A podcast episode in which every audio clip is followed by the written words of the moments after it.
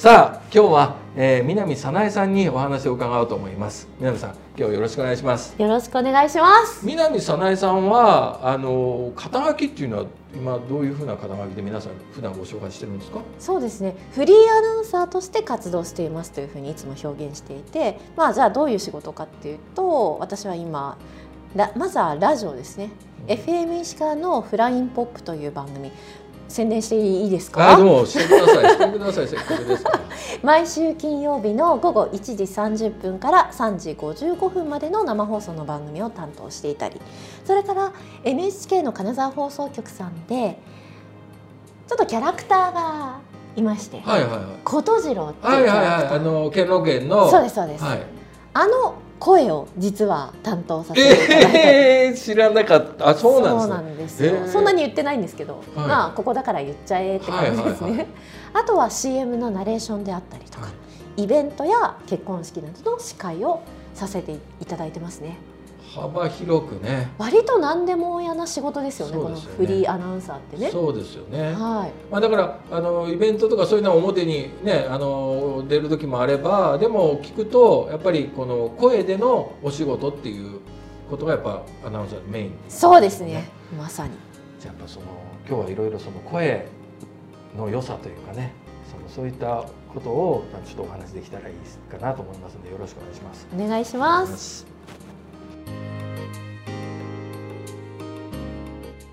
私の前職って知ってますか？あいや僕いや前職っていうかいきなりもう喋る仕事だと思ってました。実は違うんですえなんですか？私もともと、まあ、歌手になりたいっていう思いがあって、はい、まあ、そういった意味では表現する仕事に就きたいなっていうのは、はい、昔からまああったはあったかもしれないです、はい、でもその後に飛行機にすごく興味があって、で実は小松空港の航空会社のグランドスタッフの仕事をしてました。してたんですか？そうなんですよ。知らなかったそうなんです。それどれぐらいしてたんですか？五年弱結構そこそこ。そうですね。だから空港にいると当然人と出会う機会が多いじゃないですか。はい、だからあ私人とやり取りするの好きなんだっていうのそれで気づいたかもしれないです。はあじゃあもともとは飛行機が好きで、その喋るのが好きでじゃなくて飛行機が好きで行った仕事が人とやっぱ喋らないといけない、うん、でそこで喋るのってもしかしたら好きかも楽しいかもみたいな形から今に移ることじゃないですか。ですね、えでも今移る時ってどうやって？え？すっごい単純で実は。航空会社というか、まあ、航空会社から委託された会社に勤めていて、はいはい5年弱、はい、なんかそろそろ違うことしたいな。でも何もやりたいことそんなにないかも、うん、とりあえずやめようと思って、はいはい、その仕事を辞めたんですね。はいはい、で少し、まあ、体を休めようと思って、うん、数ヶ月自宅で何もせずに過ごしてたんですね。はい、でそこであ子供の頃に聞いていたラジオをちょっと聞いてみようと思い、ラジオをつけたところ素人パーソナリティでもいい、はい、イベントの FM 放送局のパーソナリティを募集してたんですね。はい、でそれを聞いた時になんかあこれだと思って、えー、でそれは3か月っていう期間限定だったので。はいだからまあ当然その3か月が来れば自分に合わないと思ってもそこで辞めることができるわけじゃないですか。はいはい、でもこのパーソナリティという仕事はやりたいと思ってもみんながみんなできるわけじゃないから、ね、あこれってなんか自分にとって一ついい経験になるなと思っ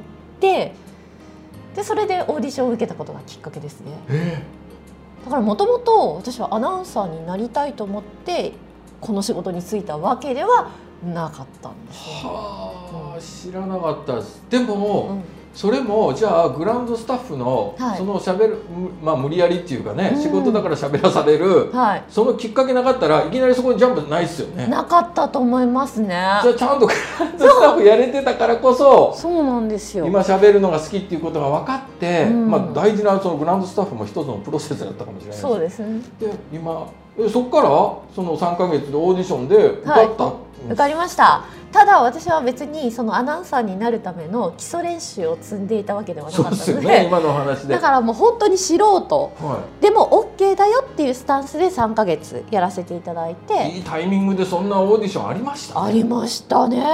皆さんでもこれから話し手としてみんなその3か月素人でもいいよっていう始めた時と、はい、今ってまた全然成長されてると思いますしまたこれからまたっていうのはなんかそういう理想像そういうのはあったりします？結構私はなんかその時その時に考えが変わるタイプで、うん、あんまりものすごい先の目標設定はこれまでしてこなかったんですよね。あなんだろうなんだろう目標。でもなんか、自分でこう俯瞰してじゃないですけど、はい、えっと、自分はどういう人間だって外から見た目で、うん、なんかこう分析したことってあります？なんかね多分私そんなにふざけたことしない人だろうなって思われてると思うんですよね。はいはいはい。いや、なんかそういう確かに。めっちゃふざけたことする人なんですか本当は。なんか本当に私ダメ人間で。はいはいはい。普段から超ズボラだし、はい、もう考えがもう緩い。ネジが緩んでますっていうぐらい緩いので、はい、でも仕事上はビシッとしなきゃっていう思いが当然しないといけない仕事もありますもんね。あります、ね、しっかりしないとし、うん、いけない仕事もあるから、うん、でもそういう仕事が多くなると 周り見ている人は、うん、あ南さんは多分しっかりししてる。そう、まあ、しっかりしてるって思われてること多いですよね多分。そういう仕事多くなると、まあ、どうしてもそういう姿しか見せてなかったらそう思いがちですよね。だけどこの間の,、あの別のポッドキャストで、はい、あの別ねあの地元で斉藤さんっていう方とお,、しゃべりしてる時の南さんは、はい、あのしっかりしてるというよりも 何ですか、ね、どっちかったらこうあの甘えた妹っていうかあれですけど。はいなんかそういう感じししましたね。そうですね。基本あれですね。基本あれですね。はい。あのスタイルがもっともっと自分が担当しているラジオで出せたらなって思ってます。多分やっぱりこれまで何十年とラジオの仕事に就かせていただいてますが、はい、その本番です、はい、でカフっていうマイクのスイッチをオンにすると、はい、自分の中で多分切り替わっちゃうんでしょうね。うんうんうんうん、スイッチがね。よし、はい、よしっていうその気合が入りすぎちゃってて、うん、なんかそこで自分らしさっていうのがちょっと100%が満点じゃないですか、はい、そこがちょっと欠けた状態になっちゃうんだろうなと思いますね。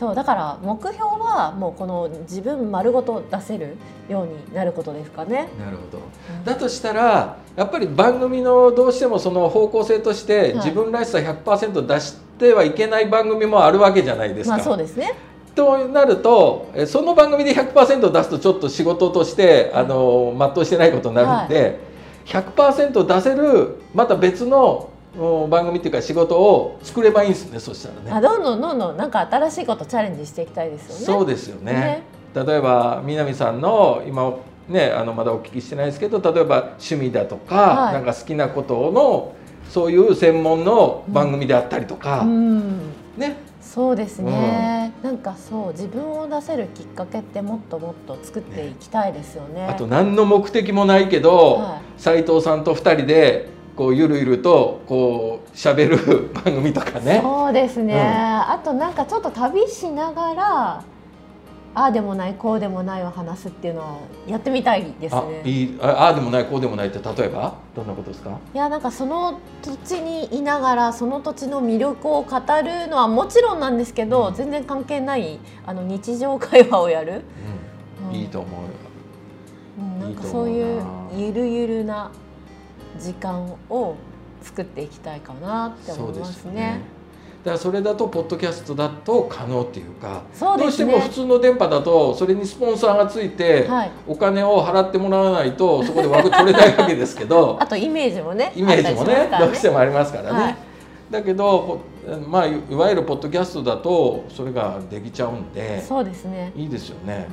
うん、だからまあ当然 SNS とか、はい、まあ YouTube とか自分たちでされてるいっぱいいますけど、うん、まあ、それのもう一つ延長線上で、ラジオ番組だったらポッドキャストになるわけですから、ね、あそれやると絶対いいと思います。僕だから本当にこの間南さんと斉藤さんの番組を立ち会わせていただいて、はい、あれ聞く前と聞かない前だったらやっぱりえっと、南さんに対するそのなんかファンとしての気持ちっていうか、はい、そういうのはやっぱりあの聞いた後が高な高まりましたもん。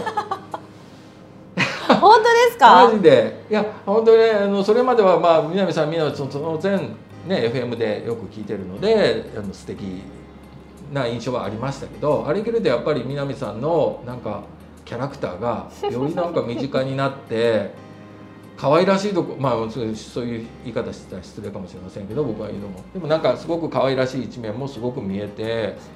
まあ、それを斉藤さんと2人だからそういうとこを出せたっていうのもあるかもしれないですけど。そうですよね。本当にだからもうどんな人にでもオープンでいられるような自分でありたいですよね。そうですね、うん、そうそうそう。解放ですよね。解放です私のテーマは。もうどんどん解放してほしいないや素敵な人ほど解放してほしいな。いや結構なんか昔は自分の殻からや抜け出せないっていう葛藤があったので、今は結構そんなのもどうでもいいやっていう域に入ってるんですけど。いいね。いや本当に。それとやっぱりそのなんかやっぱり仕事キャリアを重ねてきたうんなんかそういう経験っていうのもやっぱり若い時よりもやっぱあると思う若い時そうですね。でもやっぱり経験って宝ですよね。だと思います、うん、ちょっと真面目な話になってます、ね、真面目な話？でもあんまり基本物事考えないタイプで直感で動きますね。なんかその時にしたいって思ったらよし行こうとか。あそうですこれやってみようとか。え今までなんかそんなあったんですか？そうですね。そうですね。10年ちょっと茶道を習ってるんですけど、すごい。その茶道もあ和菓子が食べたいな。きっかけじゃあ茶道習おうってところから始まったので結構そんなふうにこれまで直感で動いてるかもしれないですね。好奇心か。直感という、いやいやでもこういうお仕事されてるとやっぱそういうの好奇心みたいなの絶対大事なんでしょうね。うん。一見関係ない、はい、そのパーソナリティは関係ないその茶道かもしれないですけどやっぱり茶道した10年間というのは今のパーソナリティ南早苗にもやっぱり少し変化が。関係ないなと思っていたのは、はい、実はすごくなんか私意味のある行動だなっていうふうに最近思うようになって、はい、茶道には一座建立という、はい、うん、精神を表す言葉があるんですね。一座建立一つの座ると書いて座を建築の剣で建立立てる。一つの座を作り上げます、それってお茶を立てる側も相手も思いやっていい空気を作りましょうという考えなんですよね。ラジオにもこれって通じるなと思って。なるほど。うん。なんかいい空気感がそこに生まれていればやっぱりお話も弾むしなんかいい人間関係も自然と生まれるしあこれ意味があった茶道を習っててよかったっていう思うようになりましたね。でも今はそのラジオでって言って、うん、当然その2人で、えー、お話をする番組でももちろんそうかもしれないんですけど、はい、1人で喋る場合もえー、見えないリスナーの人と一緒にその空気を作るっていう実際空気を作るつもりでやってるっていう。でもこれ南さんがそのブースで喋ってるとそのリスナーの人の空気ってもしかしたらまあでも感じ取られるとは思うんですけどもリスナーはもう100%感じ取ってますよこれ。えー、それはやっぱリスナーが一人でだ2人で喋ってる時は2人の会話を、まあ、同じ場所で聞いてるみたいなはたから雰囲気っていうのは感じ取れると思うんですけど、うん、1人で喋ってる時は完全にまあ自分に話しかけてるっていうパターンが多いのでなんかこう特にまあ深夜ラジオとかイメージされたらなおさらかもしれませんけど。えーえー、聞いてる方はもう勝手にもう自分もアナウンスブースに入ってるとか 自分の部屋に、えー、そのパーソナリティがいるみたいな同じ空気で感じ取りながらラジオを聞いてるっていうことはよくあると思いますね。それってラジオの魅力ですよね。そうですよね。なんか距離感の近さですよね。うん、あのよく言われることだと思うんですけど、うん、テレビでは皆さんって喋りかけるけど、はい、ラジオはあなたとかっていうのはやっぱりそういったこと空気同じ空気を一緒に味わってる。なんか私は最初はその相手が見えないっていうのがどういうことか分かんなかったんですよね。はい、だから最初ぬいぐるみみたいなものを置いて、うん、語りかけるようにしてましたね。なるほど。でもそこからなんとなく自分の中で想像するようになって、例えばメッセージをいただきました。この方はどういう方なんだろうなっていうのを想像して喋るっていうのがどんどんどんどん楽しくなってきて、それが結構プライベートでも生きてきて想像するの大好きですね。なるほど。いやいやでもラジオは想像の世界ですもん。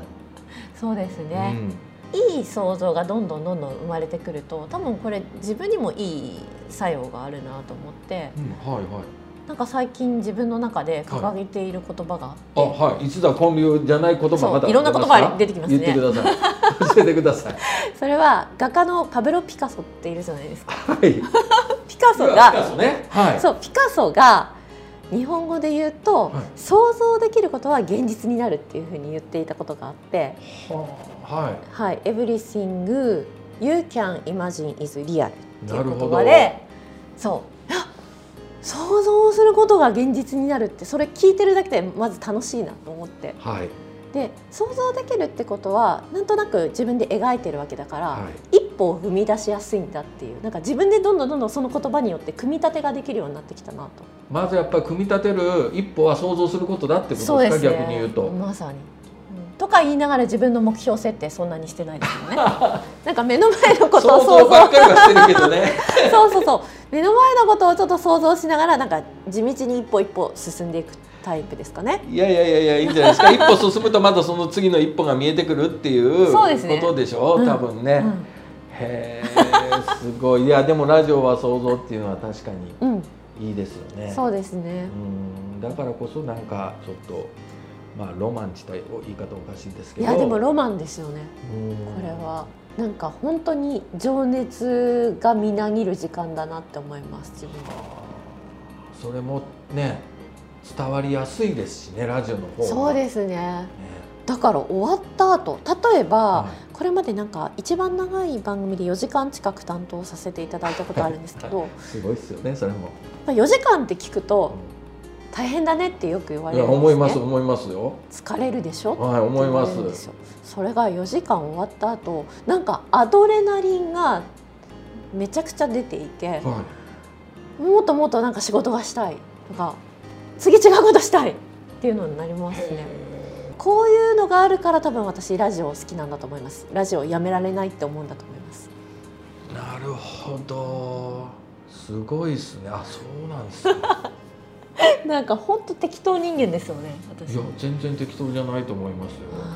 まあでもそれで疲れてたら多分4時間聞いてて4時間目ぐらいはもうなんか南さん疲れてるなって。バレてるバレるから。そうですね。ね。そうなって逆にダメですね。まあまあまあまあまあ。そうですね。なんかある程度のテンションはね保たないそうそうそうそうそう。いやあれすごいなと思いますよ。あの一人で喋って、うん、いやなかなか見えない人、まあ、だからこそ想像する力絶対必要なんだと思うんですけど。あれは誰にもできる芸当じゃないな。私もあれは毎回毎回ミラクルな時間だなとは思ってますよね。はあ、なるほど。南さんやっぱでも好き好きなんでしょ？だから当然ね、ね、好きじゃないとでそれ続かないと思うんで、はい、えー、その好きな気持ちっていうのは何をしてる時が一番特にアドレナリンが出たりとかします？なんかあります？そういうの。ラジオで？ラジオ以外で？ラジオじゃあラジオで。ラジオで。こういう瞬間とかなんかそんなんあります？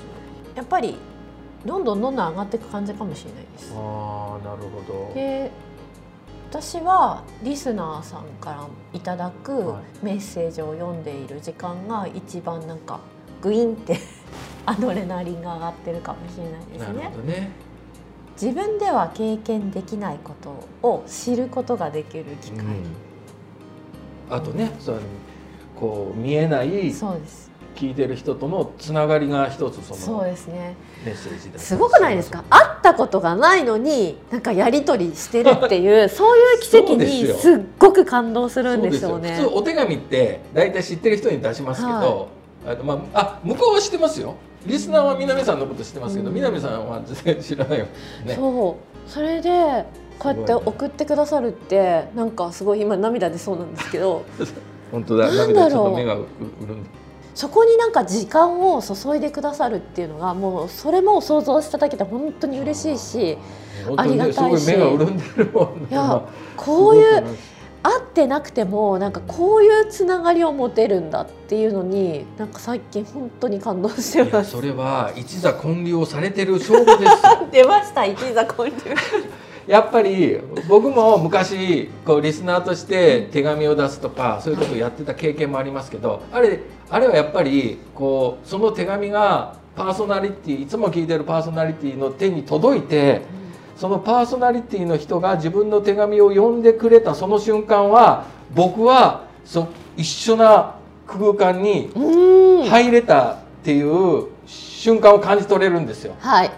それまでは一方的に聞いてるなんとなくイメージの中では一緒にいる空間のつもりですけどでも自分のメッセージを読んでもらった瞬間はもう完全につながったっていうかもう一緒にいるんだっていう快快感というかな。それを気持ちを味わえる瞬間なのでそれはすごくやっぱり嬉しい。でそういう場を作ってくれてる番組パーソナリティっていうのがちゃんとそれができてるからこそだと。思いますね。そこにやっぱり手間をかける価値っていうのは十分あるし嬉しいもんですよ、うん、私も子供の頃にメッセージを出して読んでもらってあそういう経験あるんですか？嬉しいでしょ？それですよそれですよ。あるからこそやっぱり自分の番組でもそういう時間ってすごく大事にしたいなっていうのは常に思ってますね。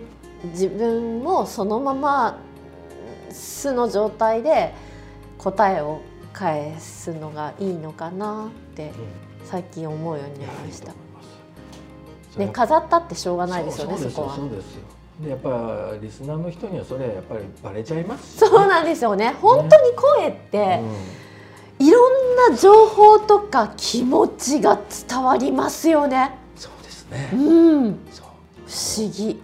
本当にちゃんと気持ちがある人は、うん声で伝えた方がいいですよね。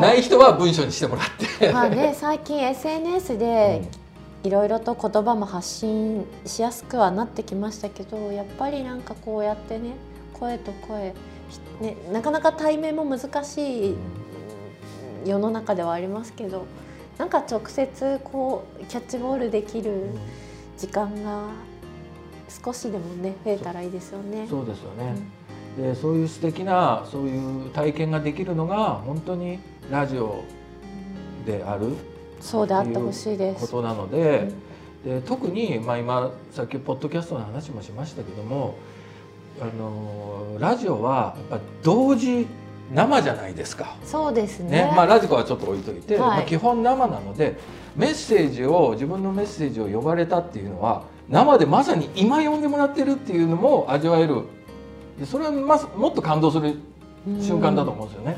時間を共有させていただけますよね。そうですそうです。だからそういうのができる、うっとそれはもうポッドキャスト以上にラジオっていうのはそういう体験を味わえるっていう素敵な媒体というか、うん、番組なのでこれはもうどんどん多くの人に知ってもらって いやもうどんどんラジオ聞いてほしいな。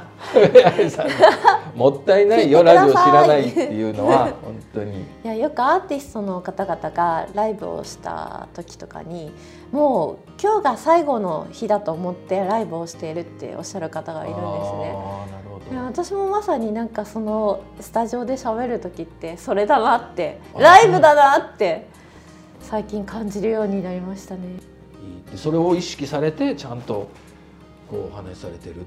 だからこそ、まあ、ファンがつくっていうことなんでしょうね。どうなんでしょうね。何の話やいや面白い。それはだからその番組の南さん。そして、えー、100%自分を出している南さんはまた別の番組で。両方知りたい。もう本当になんかあれですよね。私ポッドキャストの時アホ全開でしたよね。いやいやいやもっとなんかもっと全開できるんじゃないですか。まだ。多分考えすぎちゃいけないんでしょうね。なんか考えれば考えるほど自分でその形を作っちゃうので多分この前のポッドキャストの時は考えないって言ったら 申し訳ないですけどいやいいですよいいですよ。もう出たとこ勝負の場合の方が自分らしさって出るかもしれないですね。なんか考えると飾ろうとしちゃいますよね、うん、結構。そうそうですよね、うん、それを今後なくしていきたいですね、うん、いいですね、うん、それがやっぱりこうまた違う良さっていうか素晴らしさっていうのを伝えることができるんじゃないかなっていうことですよね多分ね。新たな自分発見新たなそう発見。旅はいつまでも続く ラジオで茶道とか。音を楽しむまあそれポッドキャストでやってる方いますね。多分。そうなんですか。何か音声メディアで。えっと茶道の音って例えばどんな音になるんですか？こうこうやってこう茶道って音が大事なんですって。どうしても僕は作法作法っていうイメージがあるけど。もちろんその作法も大事ですけど何か一つ一つの所作をするたびに音が生まれるんです。例えば、はい、茶道具を持ってお茶室に入る時には、はい、畳の擦れる音がします、なるほど。そしてお茶碗などを置いていよいよおたお茶を立て始めます、うん、まずお茶をこう立てる前に、お茶碗を清めたりするんですね、でその時にお湯を入れます、はい、茶杓を持ってお湯を入れる時そのお湯が注がれる音もしますよね。はい、でその後拭いたりしていよいよお茶を立てます。でお湯を入れて茶筅を持って立てる時にも音がします。この音もお茶の楽しみの一つだよっていうのを先日裏千家の先生から教えていただきました。いやいやいや本当に要は五感で。そうです。五感で楽しむですね、うん、だからこれもラジオに行きますよ。五感で楽しむ。そう今後のテーマそれですね五感で楽しむ時間をいかに作りなるほど。どうしてもラジオだと、はい、いや耳だけでしょと思うけど、えー、耳から入って五感で感じろと、はい、そう。それも想像しようっていう。そうそうそうそうそう。要は想像。はい。発信する私も想像しながらやるし聞いてる方もぜひ想像してみて。きっと、ね、そこにはもっと楽しいこと待ってるみたいな。それはテレビや YouTuber ではできないですよね。だから小説みたいなもんですよね、えー、そうですね。うん。いいですね。なんかテーマができましたね。私の中で。ああ。りがとうございます。あどういたしまして。じゃあ今度今度からはえー、っとラジオを通じて五感でこう感じてもらえる想像してもらうという放送を、はい、はい、目指します。ありがとうございますじゃあこれはちょっとまとめになったか分かりませんが、はい、一旦じゃあここで、はい、えっ、と締めさせていただこうと思います。はい、じゃあ皆さんこの番組でどうでした？五感で何か感じていただけましたでしょうか？感じてないならばまた今後何か南さんのチャレンジ、そうです。のチャレンジを楽しみにしていてください。精進してまいります。じゃあでは今日はどうもありがとうございました。ありがとうございました